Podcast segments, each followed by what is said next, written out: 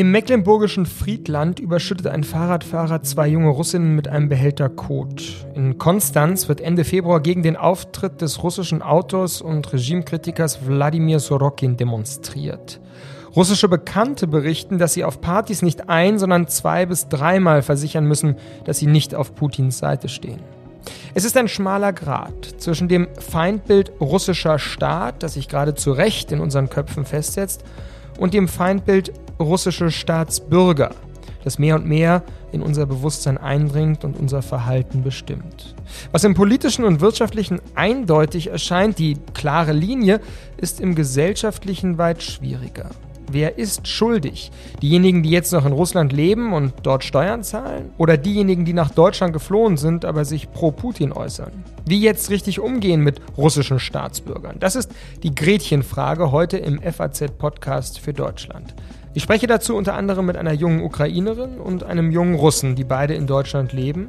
Außerdem zu Gast der Direktor des heftig umstrittenen Deutsch-Russischen Museums in Berlin-Karlshorst. Mein Name ist Simon Strauß. Heute ist Freitag, der 17. März. Es ist gut, dass Sie dabei sind.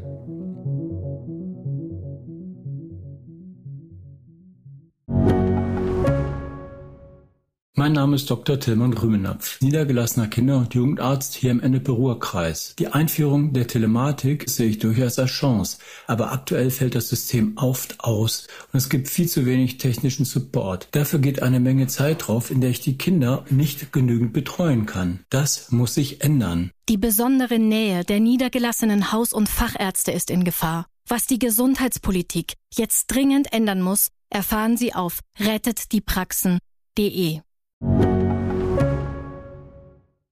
Ich habe keinen Bock darauf, jetzt zu unterscheiden. Sind Sie ein guter Russe oder ich werde keinen befragen. Sie sind, Sie kommen aus Russland. Russland ist ein Feindstaat für uns. Und alle Russen sind Feinde für die Ukraine. Alle Russen sind jetzt unsere Feinde. Das hat der ehemalige ukrainische Botschafter Andrei Melnik hier im FAZ-Podcast in einem Gespräch mit mir im April 2022, also vor gut einem Jahr, gesagt. Ein Satz wie ein Paukenschlag, ein Satz, der weite Kreise gezogen hat. Wie wirkt er heute nach? Danach wollen wir fragen.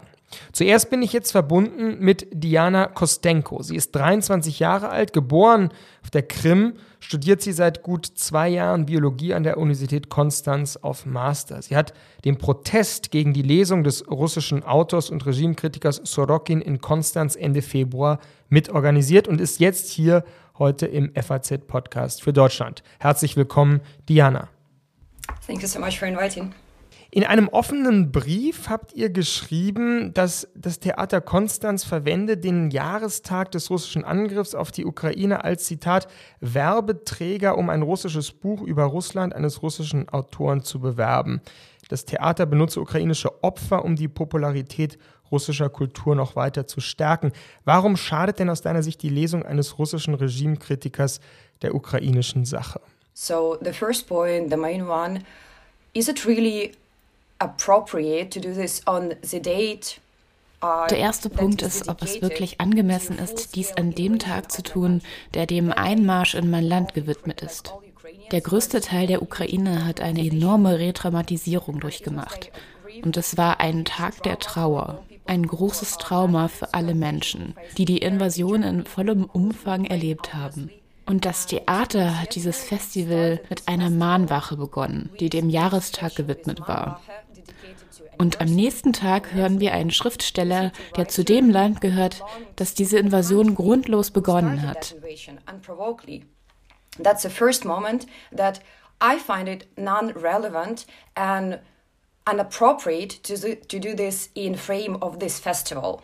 Second question is about a position of Russia, uh, of uh, their government. Um, if you're talking Der zweite Punkt bezieht sich auf die Position eines russischen Autors zu seiner Regierung. Wenn Sie über Sorokin sprechen, dann dann ist das eine Frage, die ich nicht eindeutig beantworten kann. Nach seiner Lesung wurde eine offene Diskussionsrunde veranstaltet. Ich habe ihm mehrere Fragen gestellt und er hat es vermieden, sie zu beantworten. Er hat zum Beispiel in einem Interview von Ende Februar von der kollektiven Schuld, der kollektiven Verantwortung aller Russen für diesen Krieg gesprochen, dass sie ihre Regierung nicht geändert haben. Und als ich ihm diese Frage direkt vor 500 Menschen stellte, war davon nichts zu hören. Da war nichts über Scham, da war nichts über Verantwortung. Er fing einfach an, mit dem Konzept der Literatur zu spielen, wie Dichter es immer tun. Wer ist dafür verantwortlich, dass wir uns schämen müssen? Dann fing er an, mit dem Gedanken an die deutsche Schuld zu spielen und appellierte an die deutsche Scham nach dem Zweiten Weltkrieg, um die deutschen Zuhörer dazu zu bringen, über ihre Probleme, ihre eigene Vergangenheit nachzudenken und nicht, um meine Frage nach seiner eigenen Gegenwart zu beantworten past and not to answer my question about his own present. Würdest du denn sagen, dass es so etwas wie eine Kollektivschuld aller Russen gibt? I would say, yep. They fighting for it. Ich würde sagen, ja. Sie kämpfen für ihre Regierung, und zwar aktiv, nicht nur mit Worten. Sie verlassen nicht einfach das Land und leben ihr Leben woanders. Die Menschen in Georgien haben protestiert, weil ihre Regierung offensichtlich pro-russisch ist. Der Iran protestiert für eine Revolution, um seine Regierung zu bekämpfen. In Russland ist es nicht so einfach zu demonstrieren, weil man Angst vor der Polizei hat. Sie haben Angst, verprügelt zu werden, auch wenn das in anderen Ländern passiert und die Menschen dort keine Angst haben, für ihre Ideen zu kämpfen. Aber was hat die Menschen bewegt, aus Russland zu fliehen? Sie sind nicht geflohen, weil Russland eine Invasion der Ukraine beschlossen hat oder davor, als sie Teile der Ukraine besetzt haben oder vor dem Krieg in Georgien.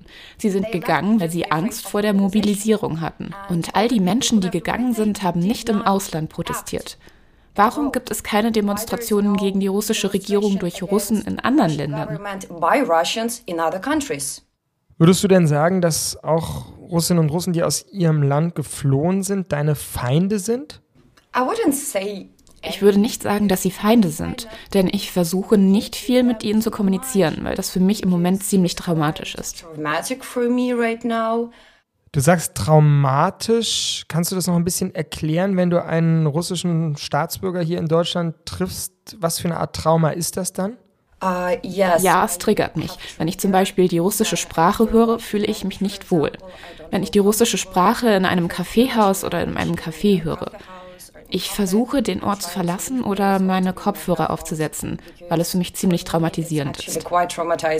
Danke dir sehr für deine Offenheit. Vielleicht als letzte Frage, was müsste sich aus deiner persönlichen Wahrnehmung ändern, damit du einem russischen Staatsbürger, ich rede jetzt nicht von jemandem, der die Regierung vertritt, aber einem russischen Staatsbürger, einer Staatsbürgerin wieder vorurteilsfrei begegnen kannst? Was müsste sich da ändern? Oh, that's an interesting question, actually. um, oh, das ist eine interessante Frage. Ich glaube, dass ich viel Zeit brauchen werde, vor allem, weil es sich wahrscheinlich nicht ändern wird, bis die Ukraine diesen Krieg gewonnen hat. Im Moment fällt es mir schwer, über Vergebung zu sprechen weil meine Eltern jeden Tag unter Beschuss stehen. Sie wachen mit Luftalarm auf und es ist mithin nicht leicht, über Vergebung zu sprechen. It's not easy now to talk about forgiveness. But as I said, it's not always that traumatizing because, for example, I have one friend aber ich habe zum Beispiel auch eine Freundin aus Russland die ich vor zwei Jahren hier in Deutschland kennengelernt habe. Als der Krieg begann, fing sie sofort an, mit mir auf Englisch zu sprechen.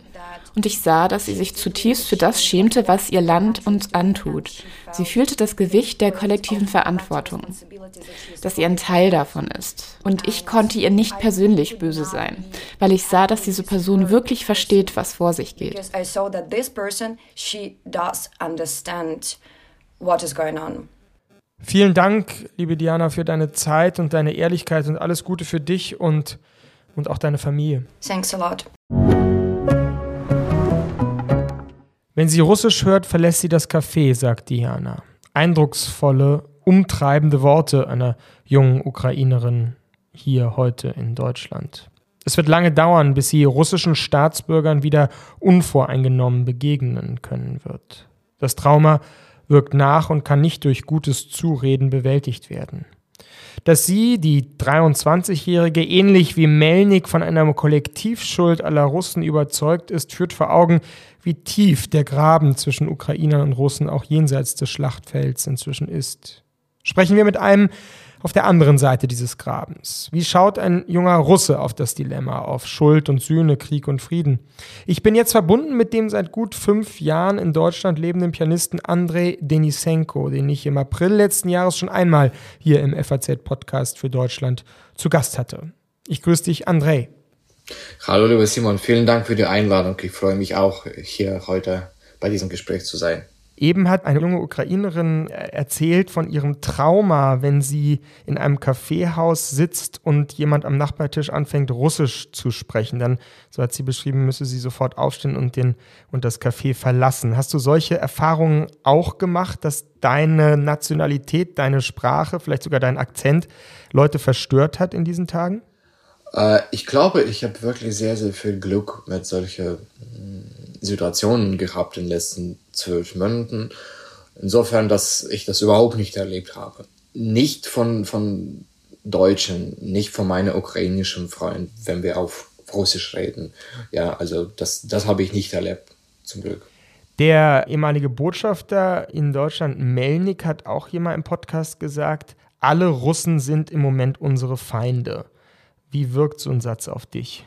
Ähm, ja, also das ist einerseits natürlich verständlich, dass einige, einige Ukrainer so, so das, das, das fühlen und so auch sagen. Aber ich glaube, man muss unterscheiden, ob diese Russe, diese, diese Krieg und Putin und das alles unterstützt oder wenn er dagegen ist. Und ich hatte Glück mit, auch mit ukrainischen Leuten, die äh, diese Verstand hatten und, und immer noch haben. Und insofern diese Idee persönlich habe ich auf meine Erfahrung nicht äh, mhm. erlebt. Auch, ja.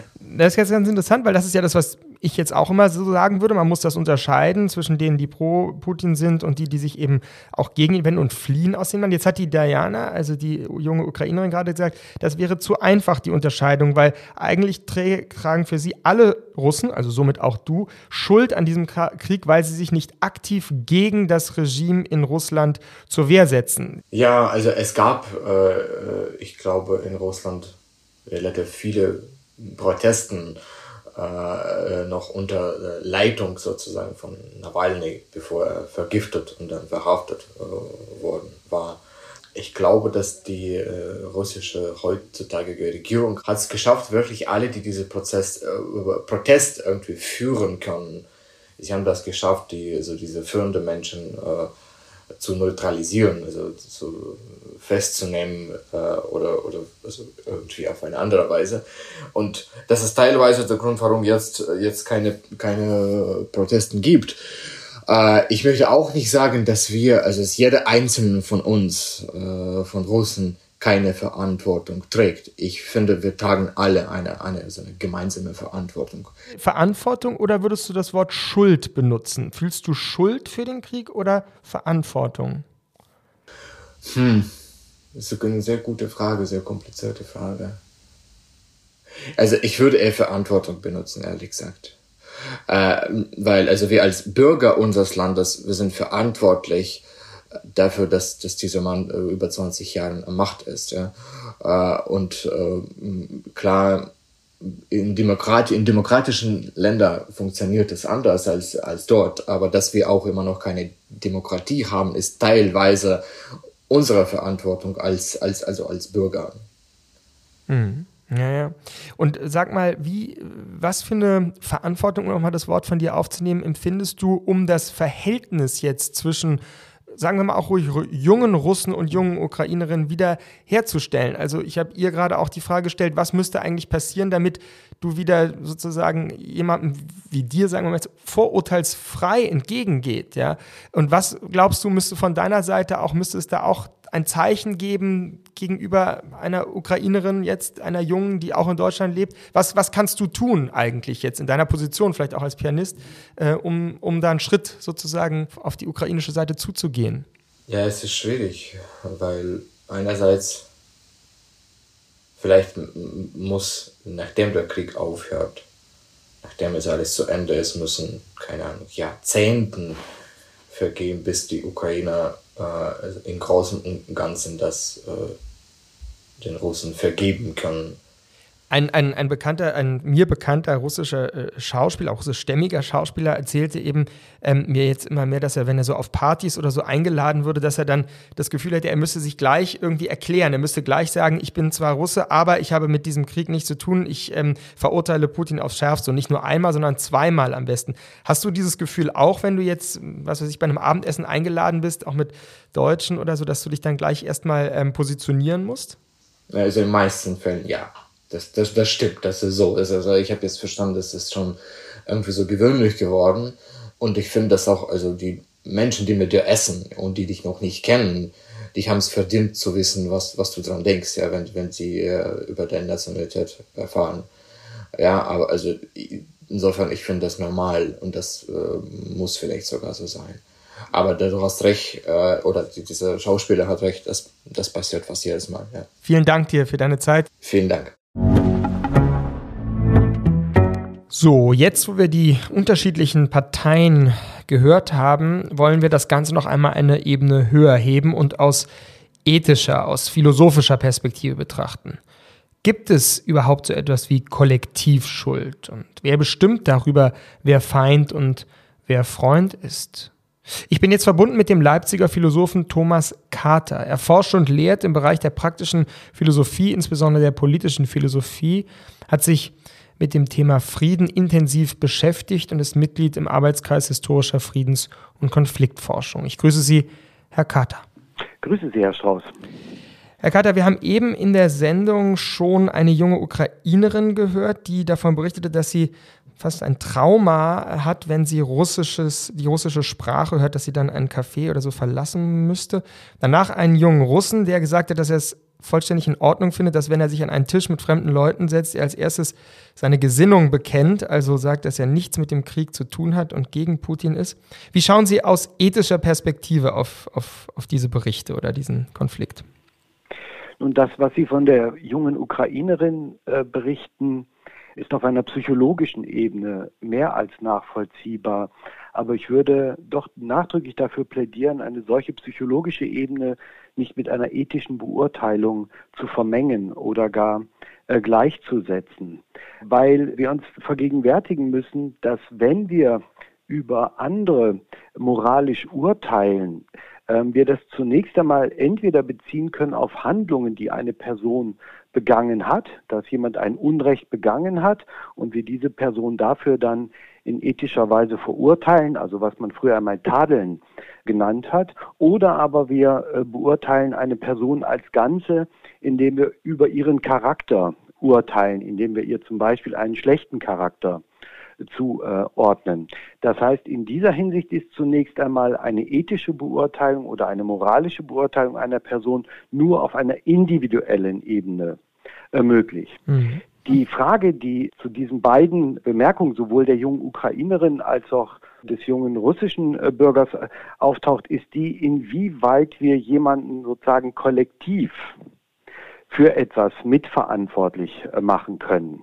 Und da würde ich an etwas erinnern, was ja äh, nach dem Zweiten Weltkrieg in Deutschland sehr intensiv äh, diskutiert worden ist und wo vor allen Dingen auch Hannah Arendt sich sehr prononciert geäußert hat, die nachdrücklich darauf hingewiesen hat, dass der Begriff der Kollektivschuld und das schwingt ja sozusagen in diesen beiden Äußerungen mit, dass dieser Begriff der Kollektivschuld ein unplausibler äh, Begriff ist, weil sie geschrieben hat, dass dort, wo alle schuldig sind, letztlich niemand schuldig ist.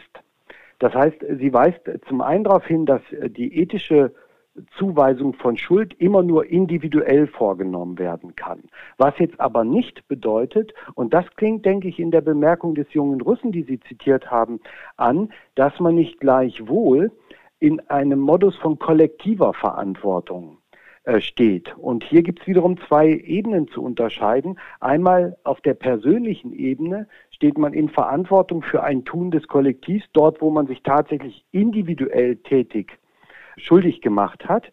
Aber zugleich steht man in einer politischen Mitverantwortung, wie Hannah Arendt das genannt hat, schlicht und ergreifend aufgrund sozusagen der Mitgliedschaft in einer Gemeinschaft. mhm. steht man auch in Verantwortung für das Tun äh, dieser Gemeinschaft. Und das ist offenkundig das, was hinter dem auch steckt, was Sie von dem jungen Russen zitiert haben. Ja, sehr interessant. Das hat er nämlich auf die Frage, ob er sich schuldig oder verantwortlich fühle, genau auch sozusagen sicherlich nicht philosophisch, aber unterschieden. Er fühle sich verantwortlich, aber nicht, nicht schuldig. Jetzt sagte die junge Ukrainerin wiederum, äh, alle, die russische Staatsbürger sind, tragen eine Schuld aus ihrer Sicht, weil sie sich eben nicht auflehnen, protestieren, kämpfen gegen das Unrechtsregime in der, ähm, in, in der Russischen Föderation.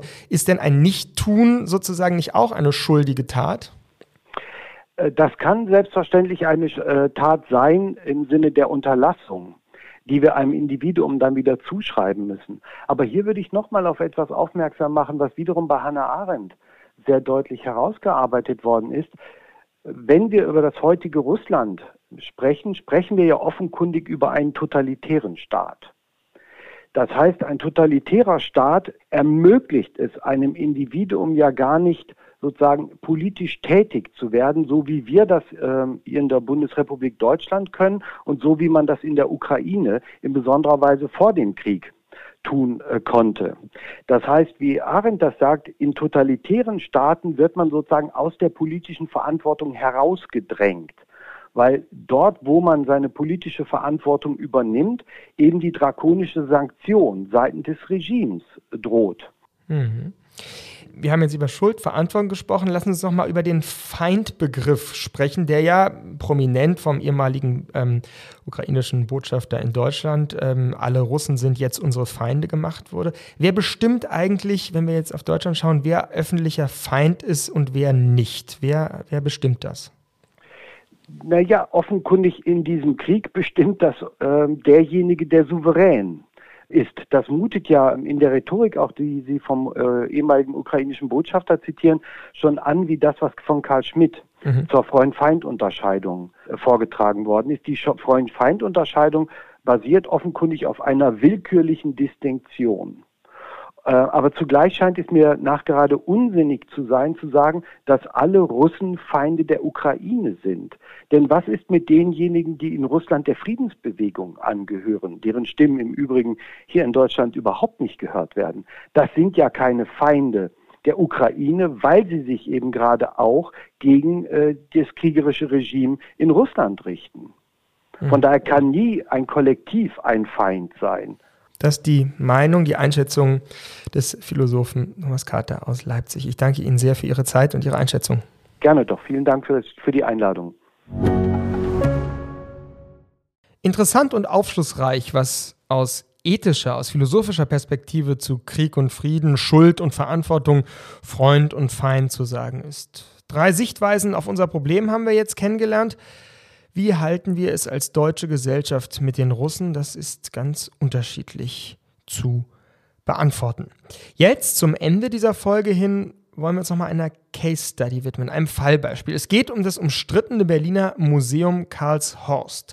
Bis zum russischen Angriff auf die Ukraine hieß es Deutsch-Russisches Museum Karlshorst und erinnerte an jenen 8. Mai 1945, an dem die Oberbefehlshaber der Wehrmacht hier die Kapitulationserklärung unterzeichneten. Heute am 17.03.2023 erinnert es vor allem an eines, den sehr schwierigen Umgang mit russischen Staatsbürgern in Zeiten des Unrechtskrieges. In diesem Fall wird das Museum seit 1994 von einem Verein getragen, in dem mehrere Fürsprecher des russischen Präsidenten vertreten sind. Von den 17 Mitgliedsinstitutionen stammen sechs aus Russland.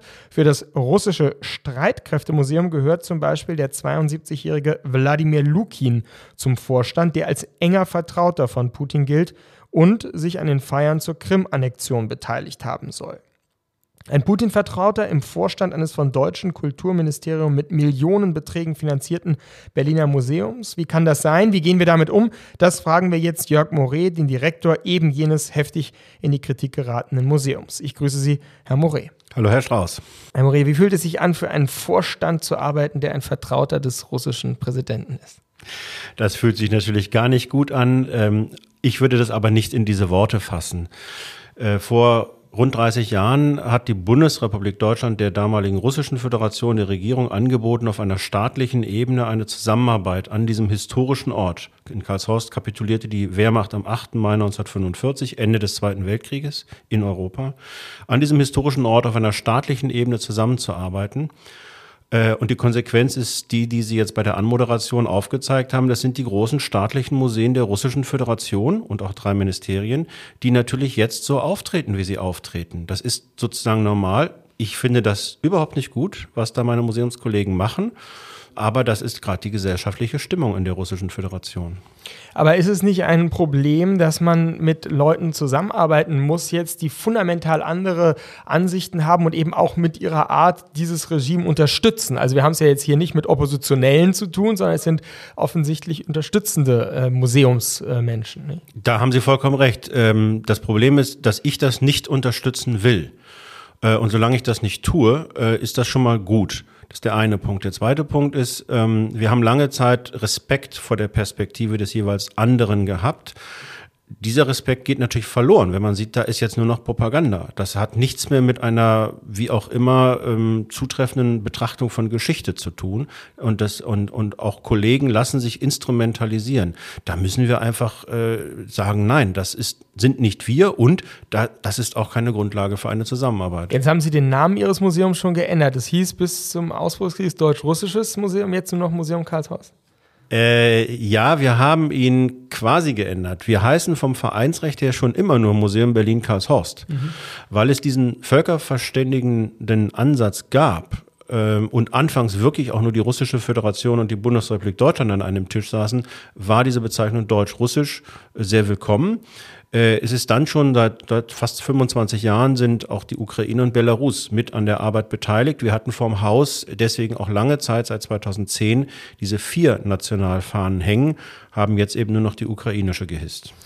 Seit dem 24. Februar hat auch keine Mitgliederversammlung mehr stattgefunden, wenn ich es richtig gesehen habe. Der Haushalt wurde durch eine Notklausel verabschiedet, aber eben auch dieser schon genannte Wladimir Lukin wurde im Amt des Vorstands bestätigt bestätigt. Wie kann das sein, dass der wieder bestätigt wurde? Wer hat das entschieden? Hm.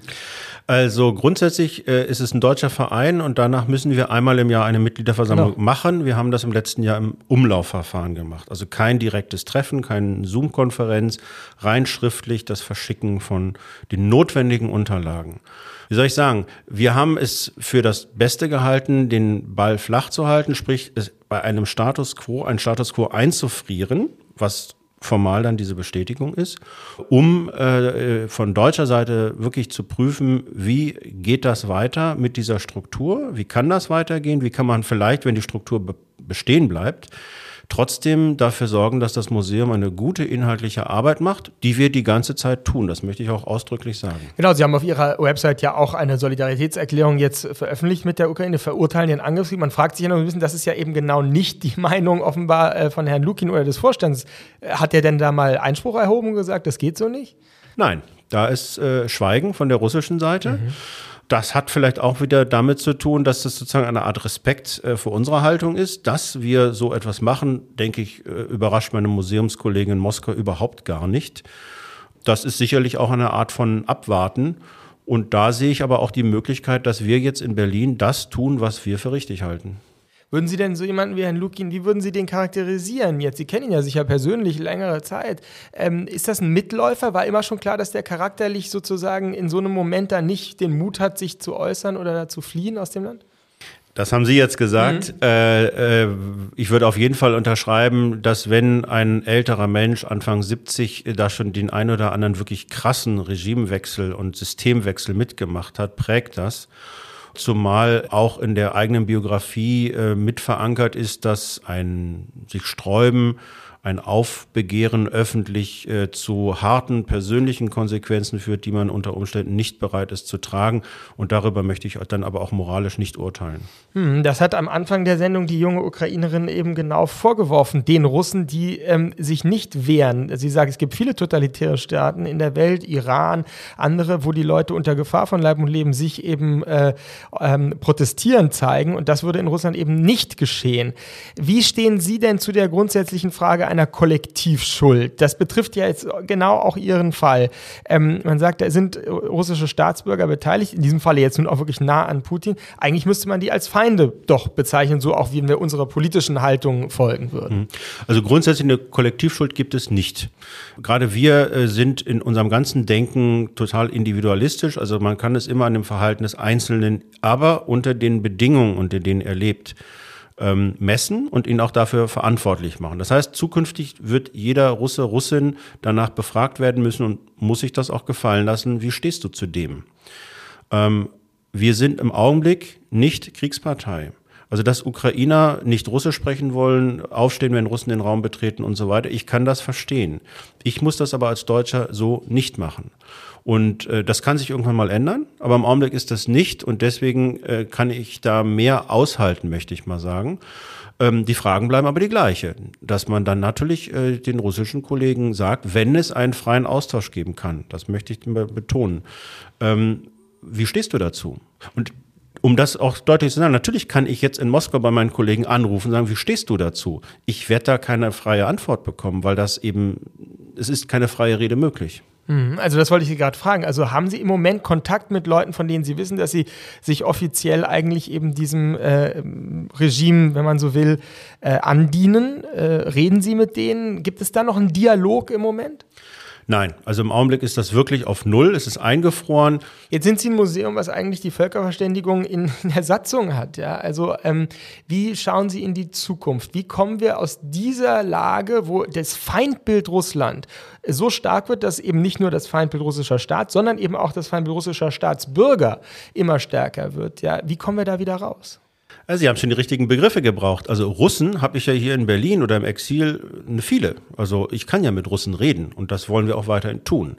Staatsbürger, äh, da fängt das schon an. Also äh, viele, die hier leben, sind sehr wohl Staatsbürger auch der Russischen Föderation. Es ist jetzt die Frage, ob sie sich als solche ansprechen lassen wollen, ob sie für ihren Staat sprechen wollen, ob ich sie zu staatlichen Vertretern machen kann. Und das ist die nächste Ebene, also das Gespräch mit den staatlichen Vertretern. Ähm, ist, wie gesagt, eingefroren, ist auch sehr zweifelhaft, ob das in der Zukunft oder in der nahen Zukunft äh, etwas bringt für eine wirkliche Auseinandersetzung mit den Problemen. Ähm, ich denke, dass wir da in Richtung tatsächlich derjenigen Russen, Russinnen äh, gucken werden, die äh, die Möglichkeit haben, frei zu sprechen und zu denken. Das ist mehr oder weniger dann nur im Exil möglich. Mhm. Letzte Frage vielleicht. Was machen Sie, um Ukrainerinnen und Ukrainer, die jetzt in Deutschland sind, auch für Ihr Museum zu interessieren, Sie einzuladen? Ganz konkret haben wir eine Ukrainerin bei uns jetzt im Team. Mhm. Das ist total wichtig, dass wir so eine Perspektive richtig in die tägliche Arbeit mit aufnehmen. Ja, natürlich habe ich die Hoffnung, dass sie auch eine kleine Brücke sein kann in die hier äh, vor Ort in Berlin lebende Diaspora. Das ist aber sehr schnell eine Überforderung so einer einzelnen Mitarbeiterin. Äh, wir halten uns offen. Wenn wir eingeladen werden sollten, gehen wir auf jeden Fall hin. Wir machen jetzt eine äh, Veranstaltungsreihe Geschichte im Konflikt. Da holen wir uns dann äh, ukrainische ReferentInnen und sprechen die Themen auch an, so dass sie, ich sag mal, für ein ukrainisches Publikum kompatibel sind. Herr Mori, vielen Dank für Ihre Einschätzung heute hier im FAZ-Podcast für Deutschland. Gerne. Ein heikler Fall, der wie unter einem Brennglas die Problematik des deutsch-russischen Verhältnisses zu erkennen gibt. Vom grünen Kulturministerium übrigens, bei dem ich um eine Stellungnahme gebeten hatte, bisher nur Schweigen.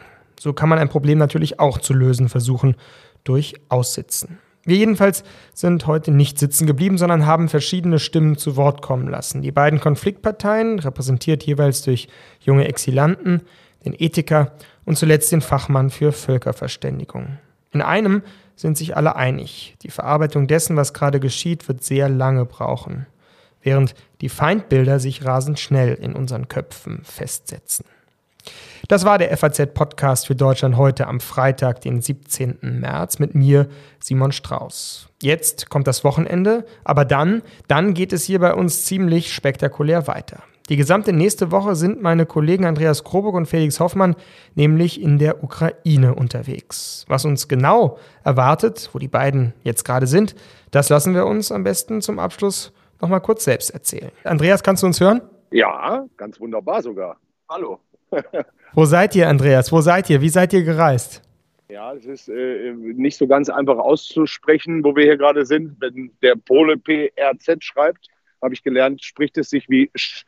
Und deswegen sind wir wohl gerade in Schlemisel. Und das ist direkt an der polnisch-ukrainischen Grenze, von wo aus wir dann heute Abend im Nachtzug weiter nach Kiew reisen. Also wir sind seit heute Morgen schon unterwegs und sind dann morgen früh, kommen wir in Kiew an und dann ja, geht es ja von da aus auch noch weiter. Aber das kann vielleicht der Felix besser gleich dir noch erzählen, weil der macht dann die zweite Tour. Ganz kurz noch, wie ist das Gefühl? Aufgeregt, entspannt? Ein bisschen verrückt muss man schon sein, um dahin zu fahren, wo alle äh, fliehen. Und wir stehen hier ja auch ganz nah an diesem Busbahnhof, wo in den letzten ja, 13 Monaten tausende Menschen von hier aus dann über mit Bussen und, und Eisenbahnen nach Europa und nach Deutschland verteilt worden sind.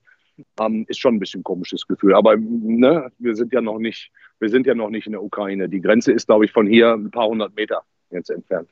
Also noch nicht wirklich in der Ukraine, aber auf dem Sprung. Felix, ihr seid jetzt eine Woche dort und werdet von dort jeden Tag äh, Podcasts produzieren. Kannst du uns einen kurzen Vorausschau geben? Was erwartet uns in der nächsten Woche? Ja, sehr gern. Also, morgen früh kommen wir in Kiew an und dann werden wir uns auch gleich trennen. Mein Kollege Andreas, der bleibt nämlich in Kiew und trifft dort ja ganz viele Amts- und Würdenträger und äh, genau, schaut sich mal in der Hauptstadt um und ich werde weiter reisen in den Osten nach Kharkiv und nach Isium. Das sind ja mittlerweile ja, bekannte Namen aus den Nachrichten und werde mich dort umschauen und Menschen treffen, Hilfsorganisationen, äh, die befreiten Gebiete besuchen. Genau, also straffes Programm, es wird hochspannend. äh, wir treffen äh, Ermittler, die Kriegsverbrechen dokumentieren, eine Friedensnobelpreisträgerin, äh, die sich in dieser Richtung engagiert. Also ja, alles hochspannend. Ein Rundumblick, der uns erwartet, live aus der Ukraine, die ganze nächste Woche, jeden Tag. Jetzt erstmal hier aus Berlin und sicherlich auch aus Frankfurt. Euch alles Gute, gute Reise, bleibt sicher und wir freuen uns auf eure Beiträge. Dankeschön. Danke. Bis Montag. Ciao. Also, da erwartet uns was nächste Woche. Ich bin gespannt. Danke Ihnen für Ihre geduldige Aufmerksamkeit heute und wünsche ein gutes Wochenende. Bis bald.